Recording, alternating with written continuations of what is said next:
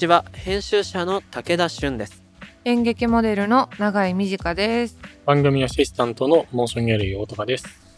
この番組モーションギャラリークロッシングは日本最大級のクラウドファンディングサイトモーションギャラリー上のプロジェクトを紹介しながらこれからの文化と社会の話を掘り下げていく番組ですこの番組はリスナーの皆さんと作るオンラインコミュニティもしもし文化センターよりお送りしています。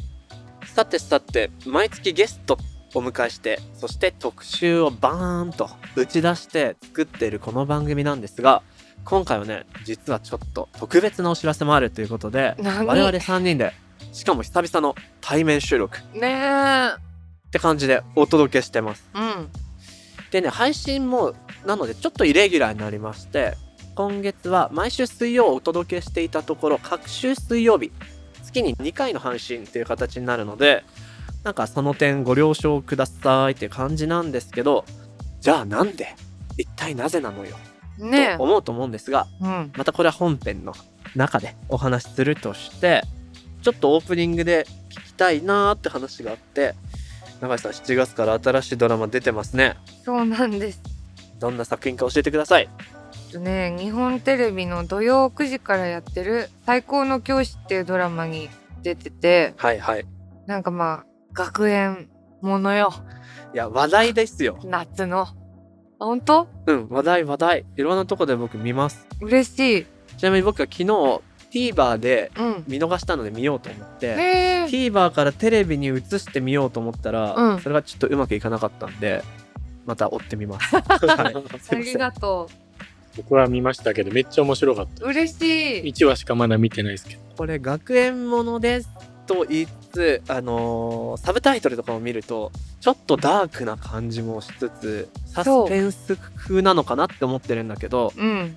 差し支えないレベルでの雰囲気とかあとはキャストの人とか教えてもらっていいですか？松岡真優さんが主演で芦田愛菜さんが出てるんだけどこれさ私いつもさなんかうまくできないんだけど そのさこういうドラマだっていうのがあるじゃん。はいはいでもさこう今放送されたのは1話目で、うん実際撮ってるのはもっと先じゃん。だからなんかどこまでが1話目でやった内容かっていうのが思い出せなくてよくさ単行本派の人にさ本誌の話する時にもなるのよ。あれ？みたいな。だからちょっとあれなんだけどまあ卒業式の日に松岡真優さんが死にたくないって思い1年前の始業式に戻ってしまったっていうこれまでは多分さすがに言っても平気な。なるほど。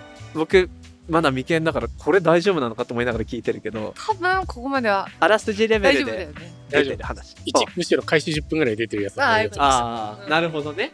ちょっとこう統治法的な始まりなわけだちょっとこれ以上聞くとやばい話が出てきそうなんで。ちょっとすいません。はいぜひ、えっと皆さんチェックいただきたい。日本テレビ土曜ドラマ。放送の時間って何時からなんだ？9時かな？9時かな？了解です。ぜひチェックしてみてください。僕も後から追っかけてみたいなと思います。ということで、えー今月も皆さんぜひ最後まで聞いていってください。この番組のハッシュタグは、シャープもし黒、ひらがなでもし黒です。アップルポッドキャストの番組ページにもコメントを書き込めます。皆さんのご意見ご感想お待ちしています。そして、Spotify の番組プレイリストのフォローと、もしもし文化センターへのご参加、こちらもお待ちしています。あなたももしもしーずになってねそれでは始めていきましょう武田俊と長井美智香がお送りする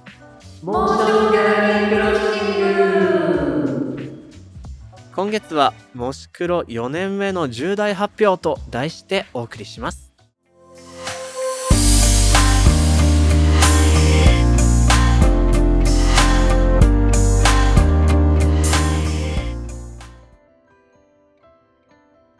さて今月はまず最初にモーションギャラリーで現在挑戦中のプロジェクトの中から特に注目してほしいものを紹介するホットプロジェクトのコーナーです。大高さん今日はどんなものが届いてますか？はい。今回は地域で長年子育て支援活動を行っている NPO によるプロジェクトを紹介したいと思います。ここでお二人にちょっと聞いてみたいのが、自分にとっての地域として、まず思い浮かぶ場所はどこなのかというところと、もう一つ、その地域で多世代が交流するような集まりやイベントって参加した記憶がありますか？地域か。なんかある？府中地元だからね。の、なんか小1から中3まで入る合唱団があって、はいはい。障害学習センターってとこでやってたんだけど、まさに地域のやつだ。そう。結構そこは、なんか、1年に1回大きいコンサートをやるんだけど、親が集まって衣装を作ってくれたり、と2泊3日のね、ガチガチの合宿があんのよ。なんかイメージより本気だね。でしょ？そう。本気度高めだね。そうなの。で、OB、OG も来たり、だったから、それが一番地域の交流だったかな。なるほどな僕はね、あのーまあ、地域って考えると、僕は実家が、まあ、団地みたいな感じの集合住宅だったから、うーん。そこが地元っていうか地域って感じだけど、子供会かな？その団地内の子供たちで集まって、いろいろ年中行事をやるんだけど、えーガチめの行事は、えっ、と、学区のソフトボール大会へー。があって、各学区対抗なんだけど、僕その地元の小学校に行ってないから、誰も知り合いない中、めちゃくちゃ頑張る。そこで初めまして。そうそうそう。まあもちろん子供会の中だけでは繋がってるから、団地内では関係はあるんだけど。うんあーはいはいはいはい。で、終わった後、結構いい成績を毎年取れてたから、あの集会場で打ち上げをするんだけど、お父さんたちがコーチなわけで、あその人たちがブレーコー的に酔っ払っていくのを見るのが、なんかお父さんたちいつもと違うと思って楽しかった。え、なんか大人。あ。あるね。お父さんの酔っ払いって。子供はお菓子とコーラなんだけど、うん。だんだん酔っていく親たちを見ていくっていう、あったあった。へえ。面白かった。うんうん。お二人とも、ちゃんとその地域の多世代交流をしていたという。意外としてましたね。ね。本当ですね。今回はそんな地域にいる様々な老若男女のウェルビーイングがこだまする空間、パブリコを世田谷梅ヶ丘に作るというプロジェクトを紹介したいなと思います。このプロジェクトのプレゼンターである子育て支援グループアミーゴは、えー世田谷区松原を拠点に2001年から活動する NPO 法人です。一緒に楽しく子育てしようよを合言葉に、世田谷区の補助事業であるお出かけ広場の運営など、えー産前産後に特化した子育て支援活動を続けています。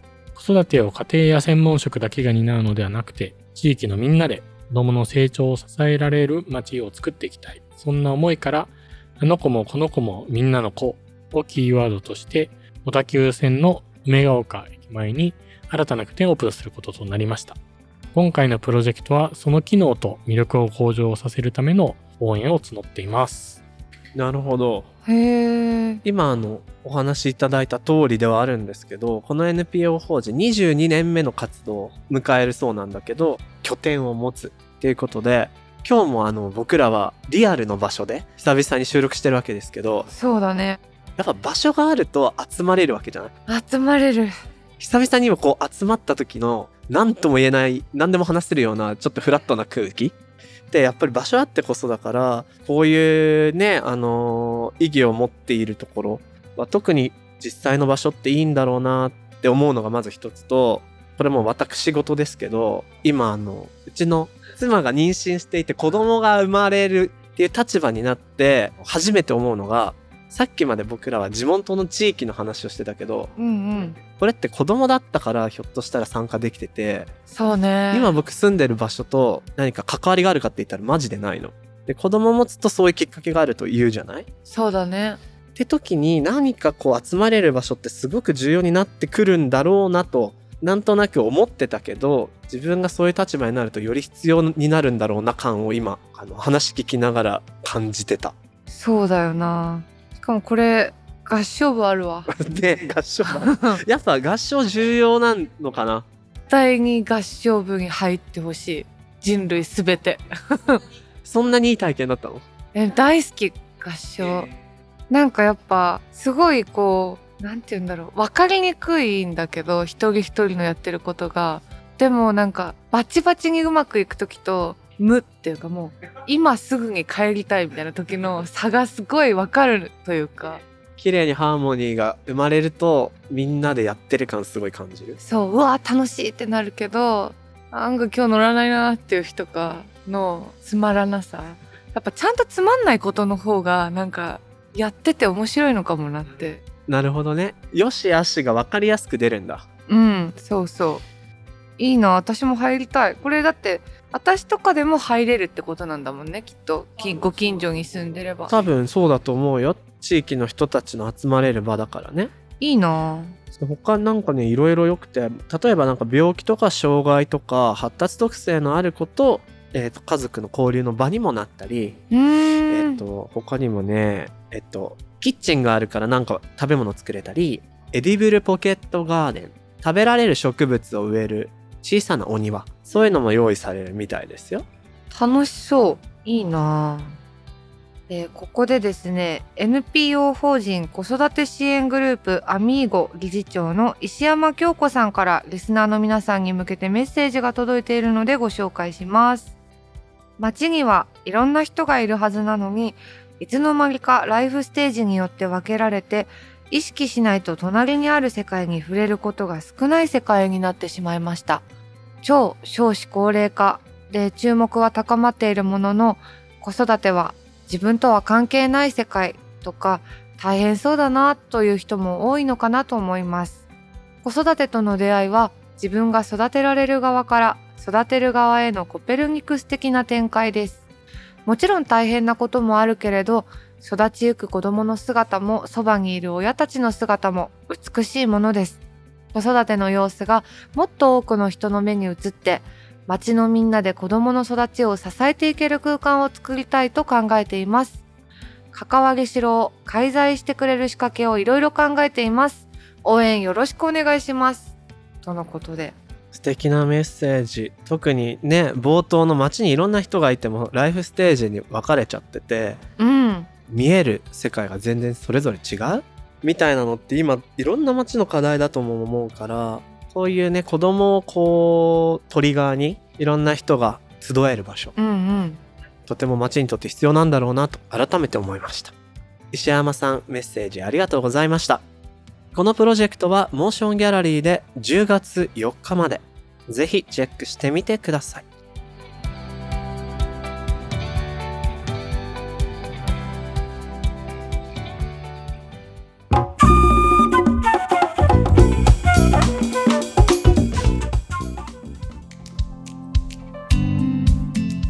さて今月は僕武田そして永井さん大高さんの3人でゲストをお招きせずにお送りしてるわけなんですが3人だけの収録となると3ヶ月ぶり。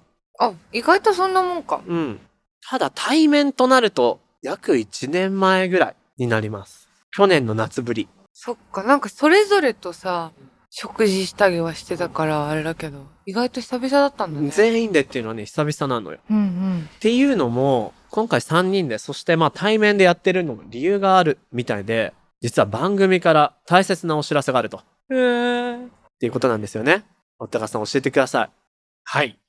このポッドキャストもほぼ3年経ったかなということで、うちのモーションゲームも12年経って、今13年目にちょうど入ってきて、ポッドキャストも4年目ということで、でポッドキャストを振り返ればやっぱこう、まあこれは完全にたまたまでしたけど、コロナ禍突入とともに始まったみたいなでしたね。ねえ。ところがあって、まあ何をもって終わったというかちょっとあれですけど、なんとなく終わったのかしら、みたいな昨今の動きがちょうどあっての今4年目に向かおうというところで、結構ね、あの、このポッドキャストっていうか音声メディアの浸透度合いもいろいろ変わってきたかなっていう気もしたり、またやっててよかったなってこともあったり、みたいなことを踏まえて、4年目からちょっとさらに頑張っていこうということで番組を増やしていこうと実は思っております。番組が増えるうわ増えるんだ今までこのうちとして、申し訳ないとしてやっていったのは番組もし黒の一つだったんですけど、これを増やしていきたいというのが大きな話がまずありますということでございます。頑張ります。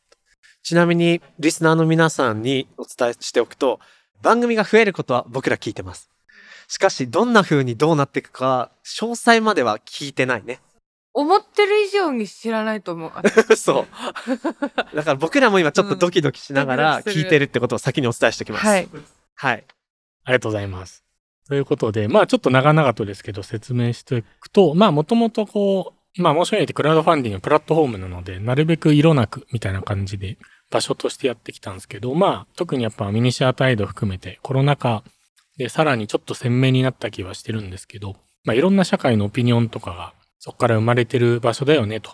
で、また多様なクリエイティブの場所、集積地として集まってるよねって気づきもあったので、まあそれをまあ我々としても話者として発信していきたいみたいのがもともとこう考えがあったところで、まあそこは武田さんも詳しいところだと思うんですけど、やっぱテキストベースの温度メディアっていうのは当時すごくは流行ってたというか主流だった気がするんですけど。です。ね。なんかね、それだと煽んなきゃタイトル煽る写真で、はいはいはい。だからいかにこう、記事としてバズるかみたいな勝負って消耗戦ですよねとかそういう話してた記憶がある。う。そう、消耗戦。で、でもその消耗したもので本当になんか文化的な価値とか、なんかオピニオンみたいに伝わるのかっていうと、まあ消費されて、なんか一瞬バズって終わりみたいになっちゃうの、今からやるのもなーみたいな風に、まあ、思ってたところに、あれ？なんかポッドキャストがあるらしいよって聞いて、あら面白いねと。うんうん。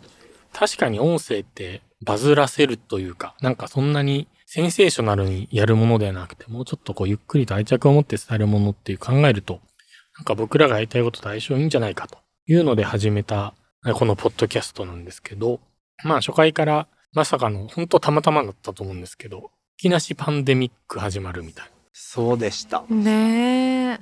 いきなりリモートスタート。最初はだってリモートっていう話はしてなかったよ。ですね。あそこで撮ろうって。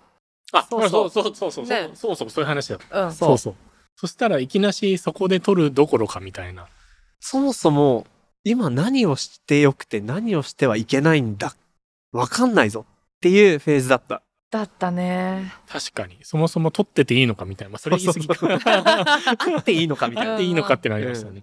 それで、ただ逆になんか、その当時、やっぱパンデミックでみんな外出れないから、できる逆にね、撮影、なんていうかな、映画とか映像とか舞台みたいな、リアルで会わなきゃいけないものとは違って撮れるっていうところもあったといえばあったし、ある意味そういう意味では困難はいろいろあったけど、まあスタートして、でまあ想定してた以上に多くの人に聞いていただいて、まあ実現自体、こう一歩一歩広がってるのかなというふうにこう思っているところなんですけど、まあなんか自分たちがね、ご一緒したいとその時思ってたのが、まあ田村さんの、田村真也監督のに作品ご一緒したやっぱ永井さんのとっても視座が豊かで、クリエイティブでぴったりみたいなところ、なんかこういろんなマルチカルチャーな取り組みとか、いろんな新しい視座とかを、えっと、広げてもらえるパーソナリティーズお願いしたいなみたいなところと、もともと窮地の中と言っていいのかな。あの、マレージオパーソナリティも務めていた武田さんが相手役で二人で、えー務めてもらえればきっと面白い番組になるのではというインスピレーションで始まったんですけど、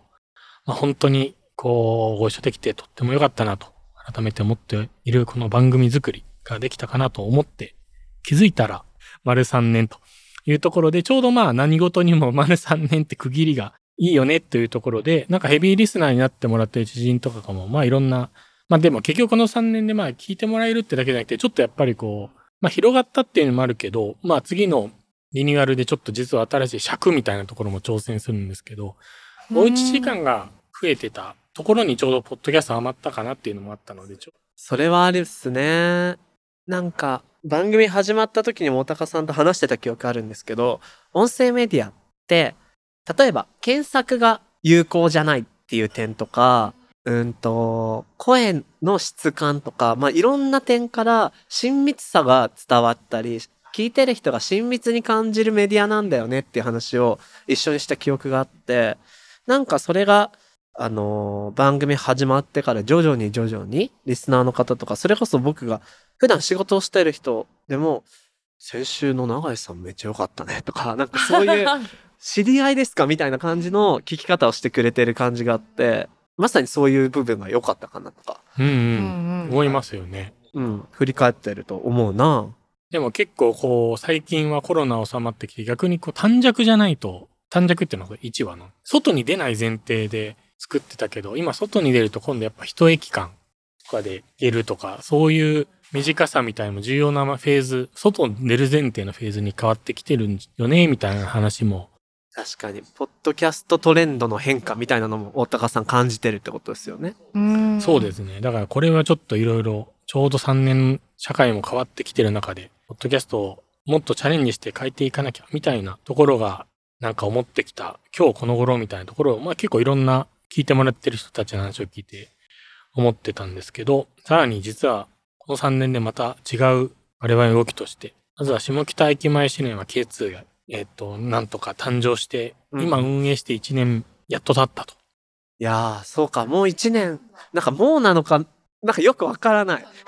そうだねわかんないな 今、ついこういうのの癖で、いや、もう一年ですかって言葉が口をついて出たけど、もう運営されていく流れ、その手前から聞いてるから、そうだよねなんかもうちょっと経ったような気もするし、不思議な気分。いや、本当ですね。そうなんです。それプラス実はさっきからリアル収録久々と言っているここは何なのかというのが実はこれ神保町にある神保町ブックセンターでして、うん。ここもちょっとあの運営をやるということで、二つ目の拠す点。ごいそう、二つ目の拠点、映画館と本屋さんということで、まあリアルな拠点作りのチャレンジも徐々にこう熱を帯びてきて、形になってきたかなというところで、なんかポッドキャストとしてもいろいろできることが増えたり、まあそれこそリアル収録もそうだし、いろんなポッドキャスター集める、集まってくれるのかちょっとわかんないですけど、集まるみたいな取り組みもリアルな場所ができる。そんなタイミングだったらもっと大きく頑張ってチャレンジしてみたいなというところもあったので、まあこの3人で、こう、モーションクロッシング、モシクロをやってきましたが、この3人でやった3年目、終わったタイミングで、今度は、この番組自体もちょっとリニューアルして、1人1番組、3つの番組を、これからスタートして、リスタートしていきたいなという方に頑張っていきたいと思います。これすごいよ。すごいよね僕なんか、やっぱさっき感謝されたから、感謝されるってことは終わる感があるじゃん。いやそうそうそうわかるわかる 今までありがとうございました感かと思いきや、なんと一人一番組。いや聞いたことないよそんなねの いや、なんか、短命流しんか？短命で終わるチャレンジかもしれないけど。頑張りたい。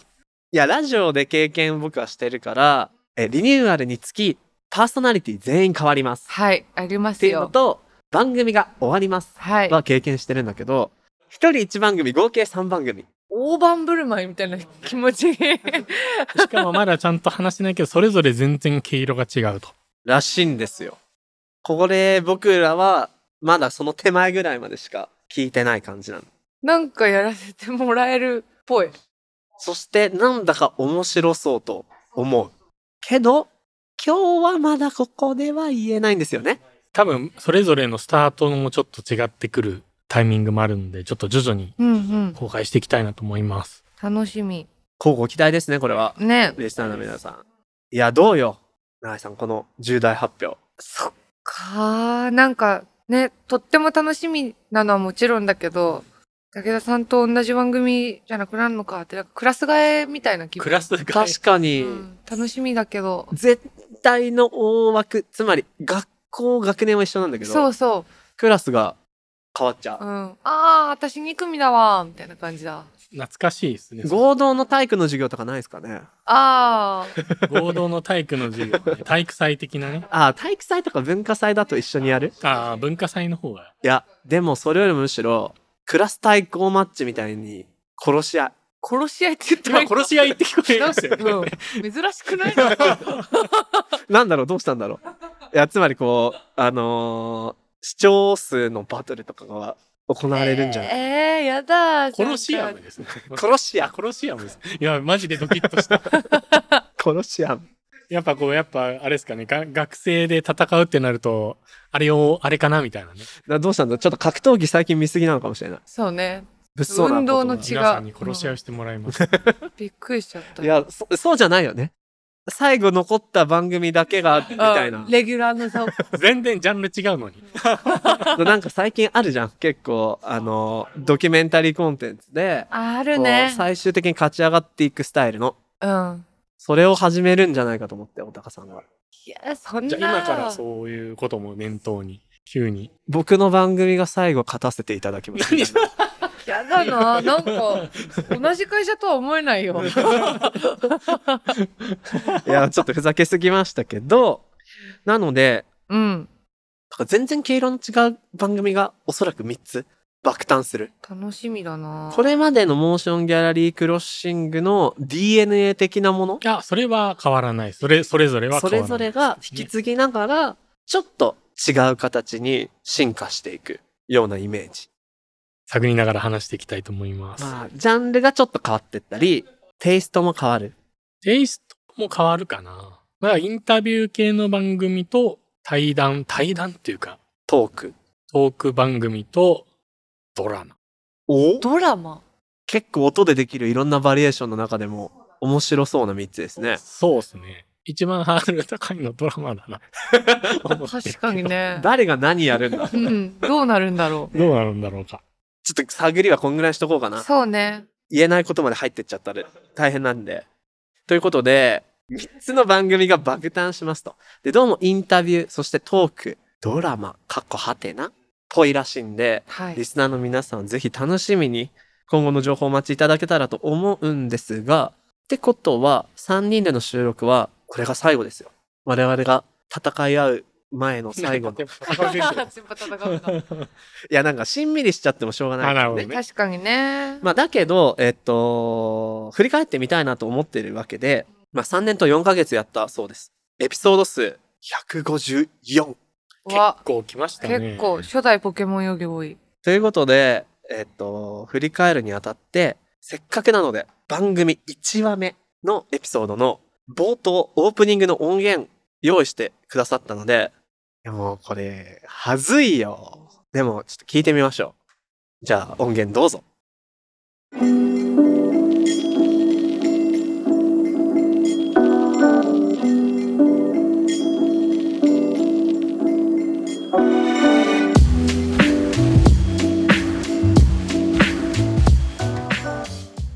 こんにちは、編集者の武田俊です。演劇モデルの永井美智香ですこの番組モーションギャラリークロッシングは日本最大級のクラウドファンディングサイト。モーションギャラリー上のプロジェクトを紹介しながら今まさに生まれている新しい文化的なトピックスをゲストと共に掘り下げていく番組です。番組の収録は東京は九段下にあります。築90年以上の歴史的建築として知られる九段ハウス。こちらをスタジオとして利用しお届けしていきます。っていう風に言いたかったんですけれども、うん、あのね新型コロナウイルスの影響もありまして初回からなんとリモートでの収録となっておりますそうなんですよ。永井さんとも実は初めましてが対面でできてないっていうね。ですねはじめましてどうも、よろしくお願いします。お願いしますでね、この九段ハウス僕も行ったことなかったんですけど写真を拝見しましてね、まあすごい建築ですよねすごいです。めちゃ可愛いんちょですね、これは。ね めっちゃ可愛いんちゃですよねうん。ぜひ行ってみみたいなって思ってたんですけどそう九段下永井さんなんか思い出あります？九段下は、あの、乗り換えによく使うっていう思い出ですね。乗り換えの思い出はい、乗り換えまくってますね、九段下で。僕はね実は大学が近くで入学式とかね、あの武道館でやったんですよそうなんですか。そうそう、えー、かっこいいですね、それ。まあでも席に座ってただけですけどねそっか、まあ、立っては、まあでもギリ立ったっていうことでいいんじゃないですか、それ。ギリ武道館に立った男でいいですか？はい、立った男ってことですよ。じゃあそんな武道館に立った男こと僕 武田ですけれども。まあ今回ねこのリモート収録っていうことで慣れないとこもあるなと思いつつもまあうん。引き続き自宅待機生活は続いていくわけなんですがどんな風に過ごしてます、私は、あの、基本的にまあ、動物の森と、うんドクターマリオを行ったり来たりしてますね。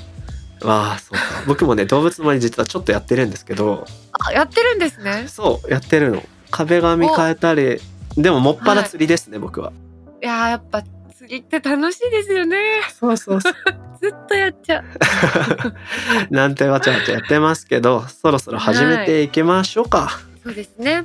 はい、では武田俊と長井美智香がお送りするモーションギャラリークロッシング。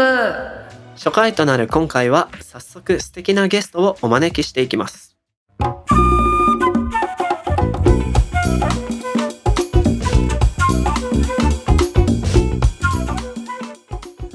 いやー初々しさ半端ないねうん、変な汗かいたな。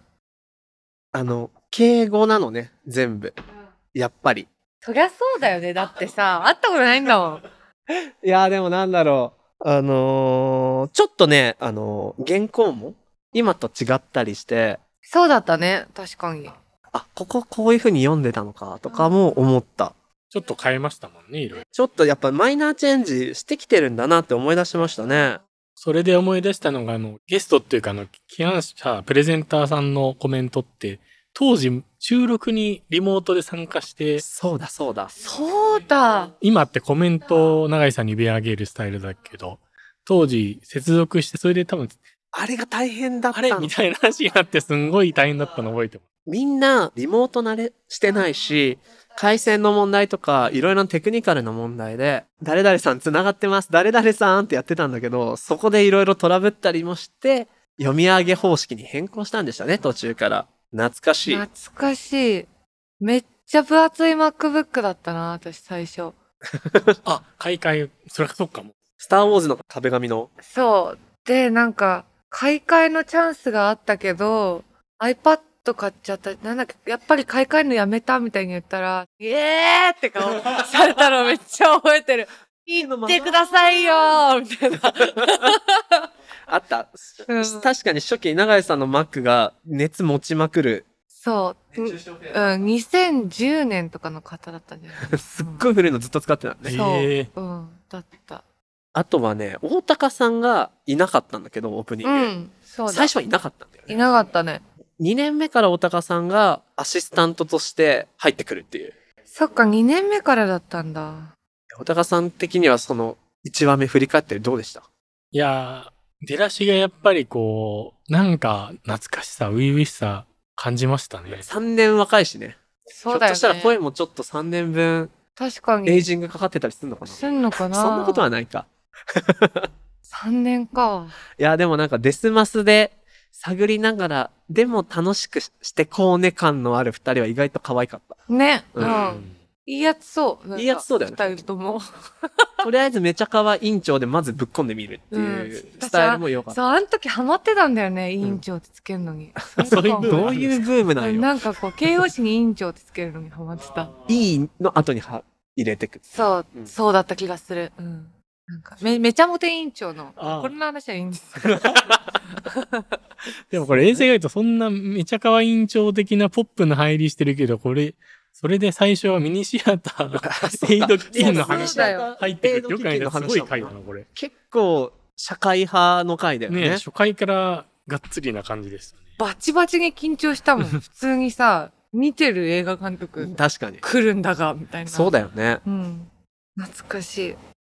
まあ、ということでね、1話目聞いてみたけれども、はい。あの、会えず、うん。えー、収録場所も写真で見るといいねっていう、なんかこんなはずじゃなかったのに、でもなんとかやっていくぞ感のある初回だったわけです。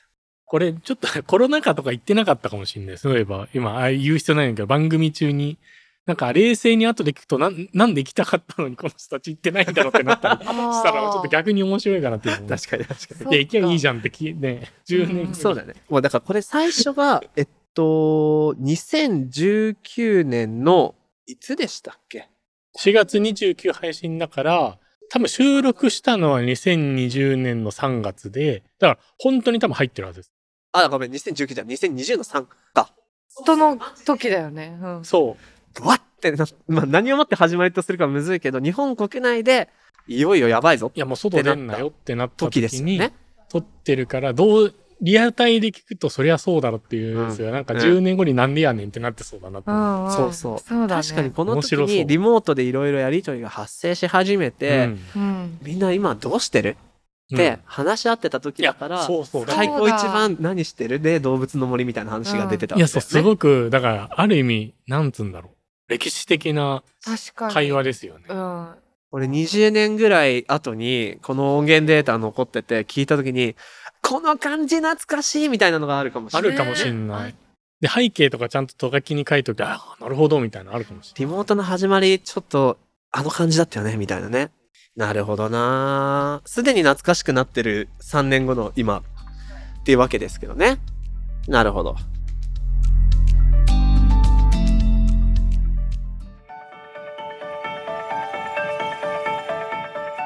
モーションギャラリークロッシングエンディングのお時間となりましたこの番組のハッシュタグは、シャープもし黒。そして、アップルポッドキャストのコメントでもご意見ご感想お待ちしています。また、番組のオンラインコミュニティもしもし文化センターでは、還元定 SNS にて通称もしもしーずと呼ばれるリスナー会員の皆さんと番組クルーで番組の感想や気になるトピックについてシェアしています。ここだけで楽しめるスピンオフトークやコンテンツが盛りだくさんです。もしもし文化センターや番組概要欄に貼ってある URL からアクセスできます。皆さんのご参加お待ちしております。はいということで来週も我々パーソナリティとアシスタント大高さん3人でお送りしていきますのでお楽しみにそれでは今回のモーションギャラリークロッシングはここまでお相手は武田俊と長井美佳でした。また次回お会いしましょう。バイバイバーイ